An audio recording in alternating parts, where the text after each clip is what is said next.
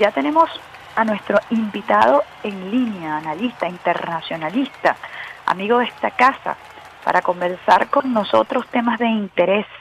Sergio Rodríguez, el profesor Sergio Rodríguez, bienvenido profesor, muchísimas gracias por compartir estos próximos minutos con nosotros. Hola Ibemar, buenos días, saludos, muchas gracias por esta nueva invitación.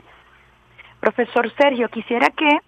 usted pudiera analizar con nosotros sucintamente por el tema del tiempo, evidentemente hay un tema tan complejo, pero yo quería escuchar su visión, su perspectiva desde el punto de vista de la geopolítica, de la presencia de nuestro presidente Nicolás Maduro Moros en esta cumbre de la COP27. ¿Qué lecturas ha hecho usted como analista de la presencia de nuestro presidente Nicolás Maduro Moros en un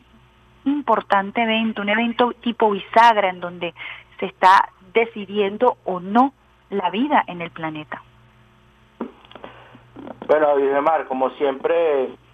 para analizar los temas internacionales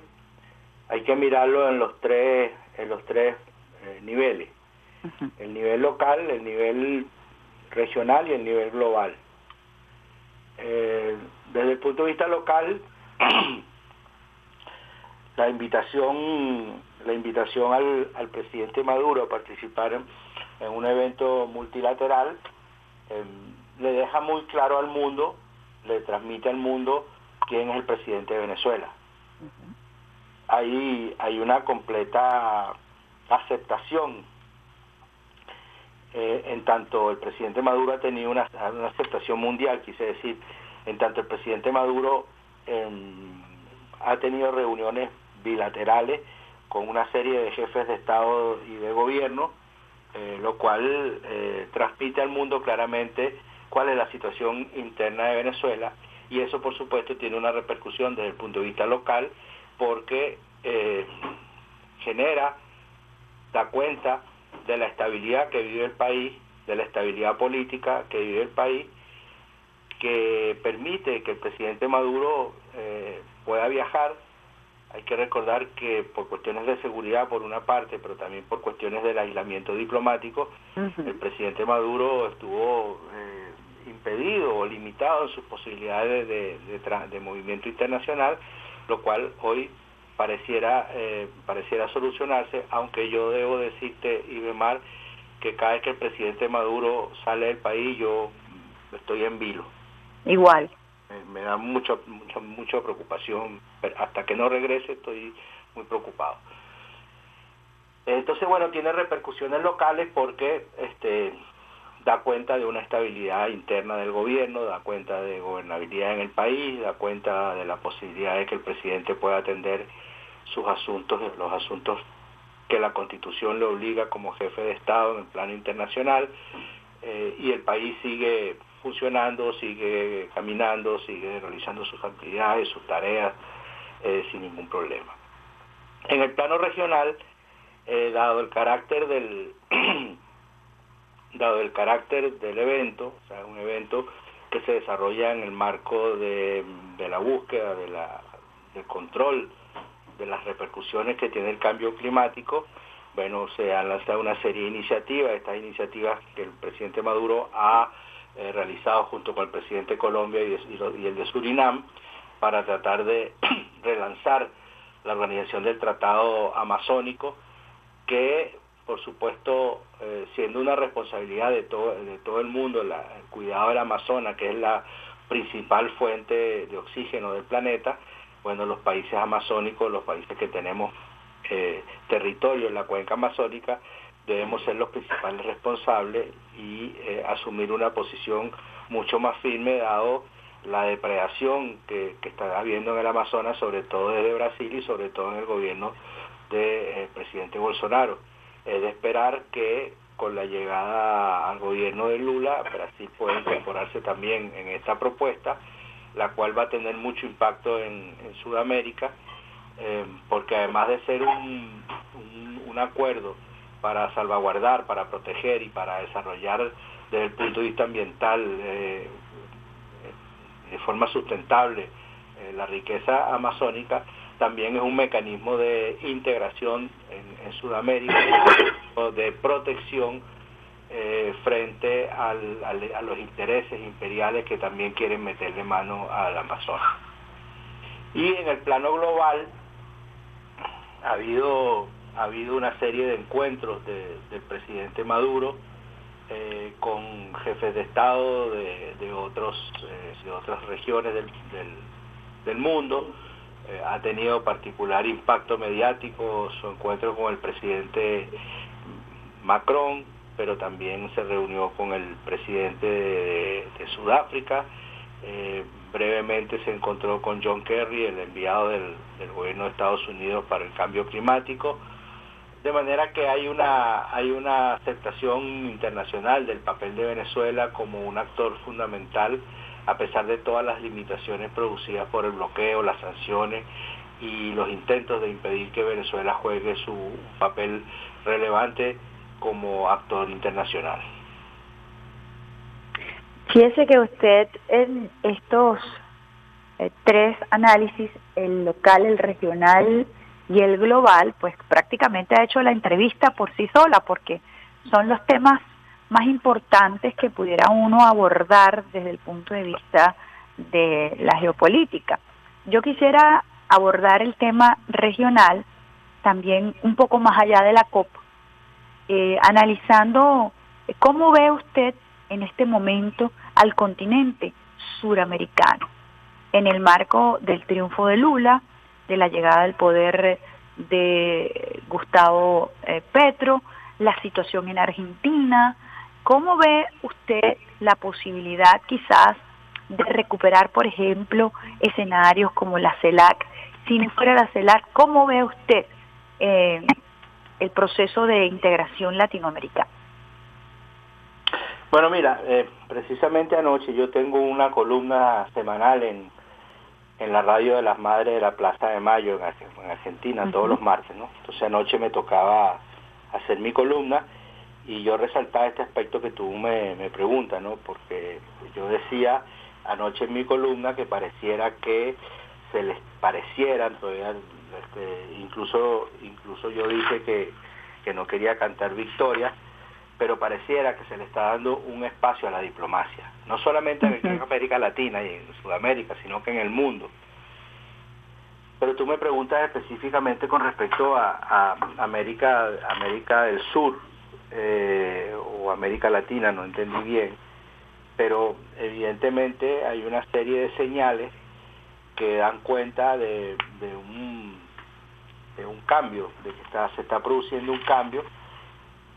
que eh, uno, uno, yo creo que el secreto de analizar los asuntos internacionales tiene que ver con la capacidad de concatenar hechos que aparentemente son aislados, porque eh, la concatenación de esos hechos que aparentemente son aislados son los que te van a dar el, la visión total, eh, llevándolo a, esa, a, esa figura coloquial es lo que te van a permitir ver el bosque, porque a ver los árboles y a veces no vemos el bosque. Entonces, eh, uno, uno no puede ver la situación de América Latina al margen, por ejemplo, de las elecciones en Estados Unidos, al margen, por ejemplo, de la guerra eh, en, Ucrania. O sea, hay una serie de eventos que se están desarrollando y que eh, por la dimensión que tienen van a, van a producir una incidencia eh, regional, por supuesto global y regional también. Entonces en América Latina eh, eh, efectivamente hay una serie de hechos que tenemos que analizarlo en su conjunto. Hoy va a haber una reunión muy importante de la OEA donde se va a decidir si se le si se inicia una investigación contra el señor Almagro. Em, evidentemente, eh, en la reunión de Lima de la OEA, en la que participó el secretario de Estado Blinken, se dio, eh, tomó nota de la tirantez que hay entre América Latina y la OEA y entre la, la que hay entre América Latina y el señor Almagro. En esa medida, Almagro eh, no le sirve a los intereses imperiales de Estados Unidos, la OEA no le sirve a los intereses imperiales de Estados Unidos y pareciera ser que Estados Unidos lo quiere hacer de lado. Y un hecho, la vida privada de Almagro, que era sabido desde hace mucho tiempo y que por lo que me dicen mis fuentes en Washington, esa, era conocido en toda la sede de la, de la OEA y que no es el primero de su tipo, hoy revienta por una filtración, eh, teniendo además el antecedente de, la destitución del secretario, del, presidente del Banco Interamericano de Desarrollo, Claver Carone, que era un hombre de Trump, y pareciera que también se asume que eh, Almagro, al llevar adelante las políticas de Trump, está alejando a América Latina de, eh, Estados Unidos. Entonces pareciera que hoy eh, se va a discutir y, es posible, no es, seguro porque eh, hay que ver finalmente en qué sentido se mueve el aparato profundo, pero pareciera que se va a iniciar una investigación a Almagro. Eh, Esta jugada... elementos también, como por ejemplo el encuentro este que hablamos ya de, del presidente Maduro con el presidente Macron, eh, que mucha gente lo atribuye, mejor, mucha gente no, algunos analistas lo atribuyen a no solamente a la, algo que es evidente desde hace algún tiempo, que es el hecho de que la Unión Europea se ha quedado fuera de Venezuela, sin capacidad de análisis, desconectado de la realidad venezolana, se dan cuenta que se metieron en un, rollo por, porque Estados Unidos lo metió y que no saben cómo salir. Tienen mucho temor cómo salir y el, mascarón de proa de la Unión Europea en América Latina, que es España, eh, está preso de sus propias contradicciones y, finalmente todos sabemos que, Europa hace lo que Alemania y Francia digan y, en este sentido hay una serie de señales eh, eh, que que uno tiene que tomar en cuenta, como por ejemplo la, visita esta del, canciller federal alemán a China, ahora este, este, este encuentro entre Macron y, el presidente Maduro, pero también en este análisis tenemos que considerar el triunfo de Lula, el, acercamiento que se produjo y el restablecimiento pleno de las relaciones entre Colombia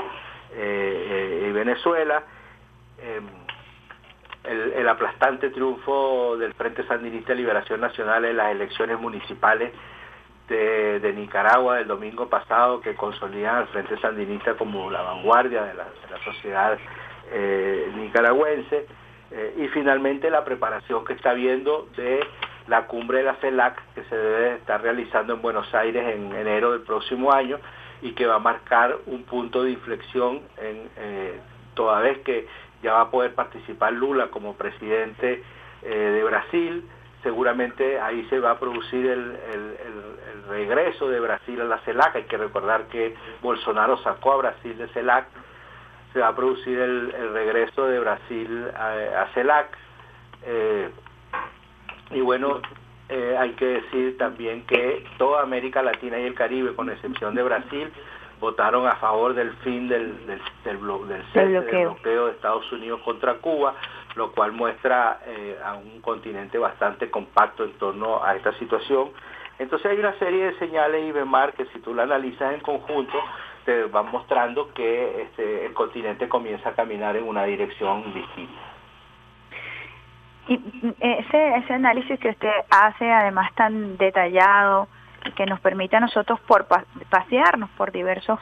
escenarios y que definitivamente nos lleva al año 2023, eh, según este análisis, con una perspectiva abriendo el año, eh, una reunión de la CELAC en donde ya participaría eh, seguramente Lula como miembro otra vez de esta organización.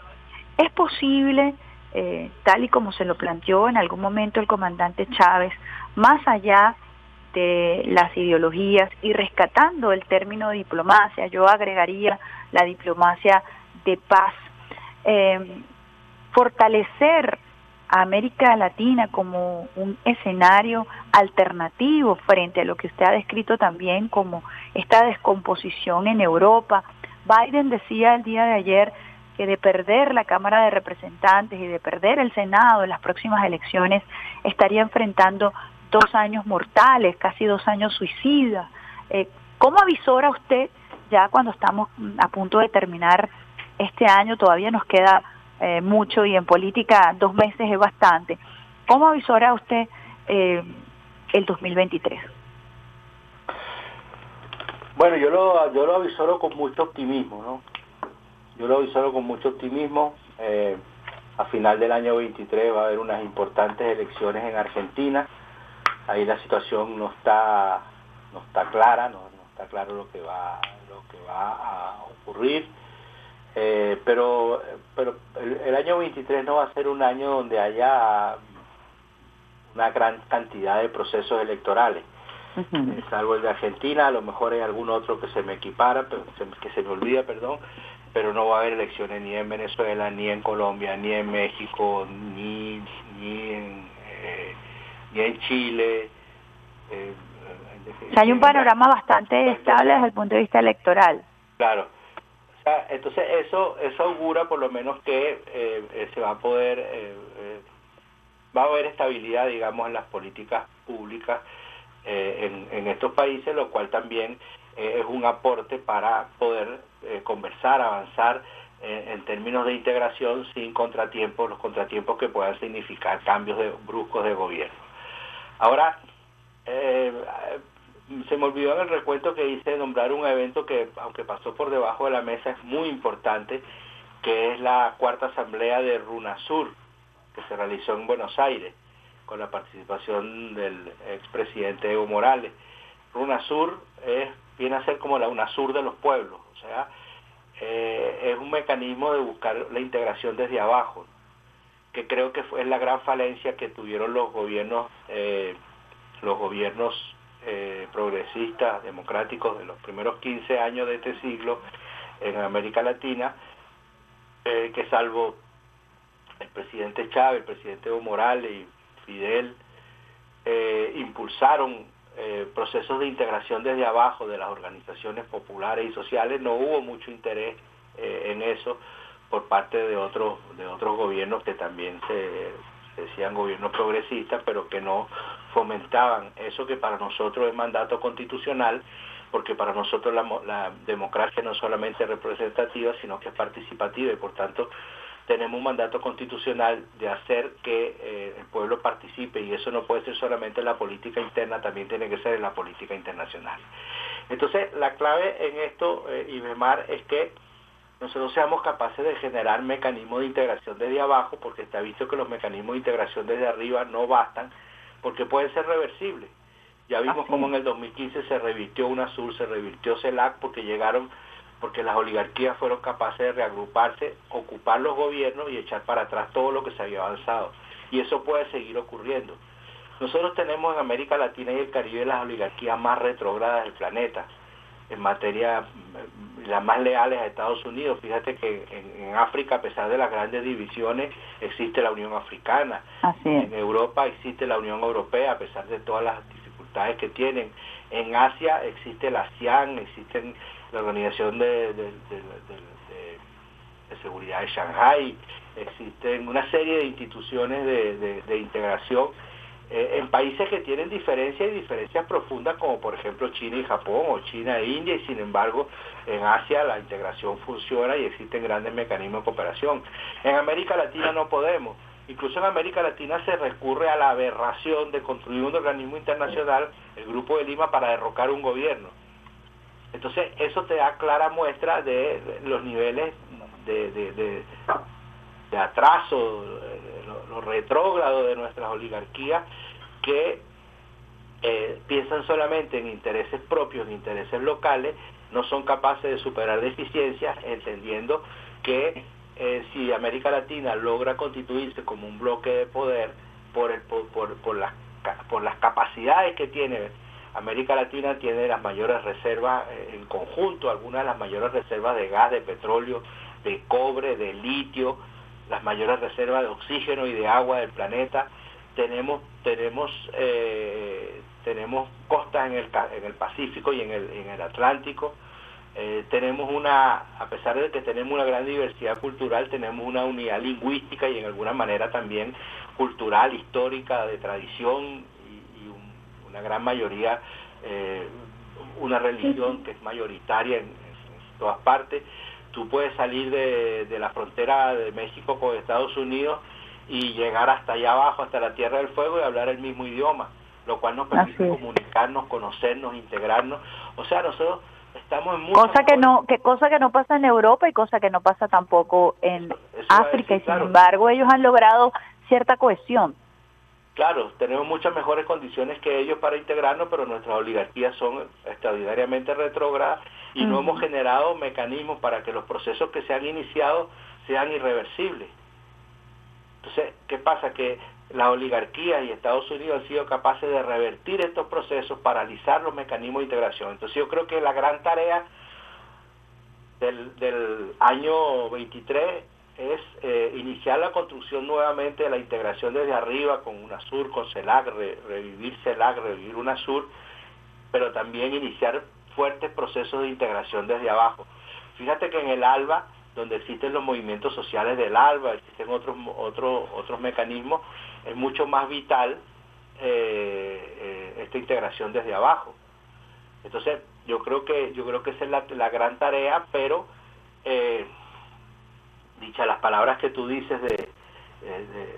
del presidente Biden, de lo que él espera que va a ocurrir, eh, la situación internacional, por eso digo, no se puede obviar lo general, y lo general es que la situación internacional está cambiando, la estructura internacional está cambiando, la guerra en Ucrania eh, está produciendo cambios estratégicos, cambios trascendentales, frente a los cuales América Latina eh, tiene una gran oportunidad porque tiene la posibilidad de transformarse en un bloque de poder que negocie de tú a tú con las grandes potencias del planeta. Profe,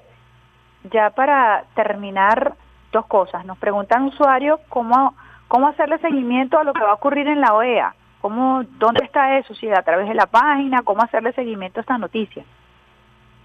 Bueno, sí, este, debe estar en la debe estar en la página porque es una reunión